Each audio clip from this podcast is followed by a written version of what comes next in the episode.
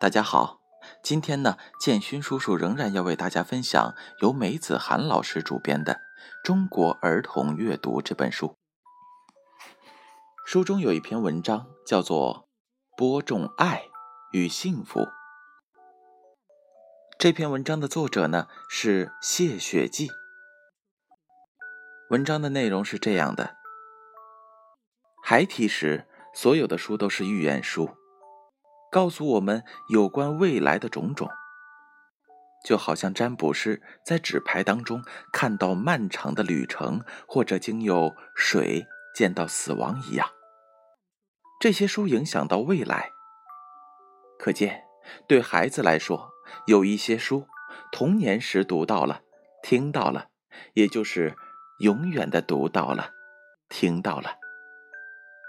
我带孩子们读的第一本书是。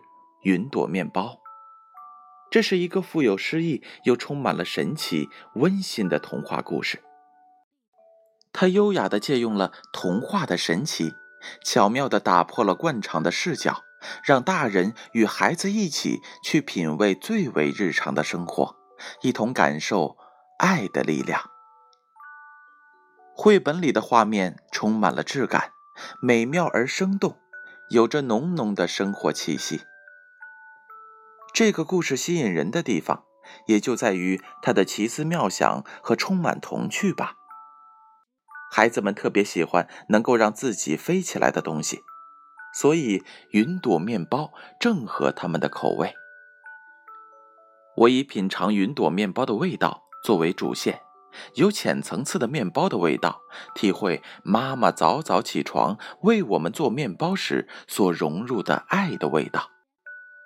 再到我们为爸爸送面包后感到幸福的味道，后面两种味道，低年级的孩子很难品尝到。要引导现在的孩子体会出云朵面包所含着的幸福和爱的味道，很难。但是如果不带领孩子们品一品这样的味道，似乎又过于浅显了。所以我在引入故事时就介绍到，这是一个关于幸福的家的故事。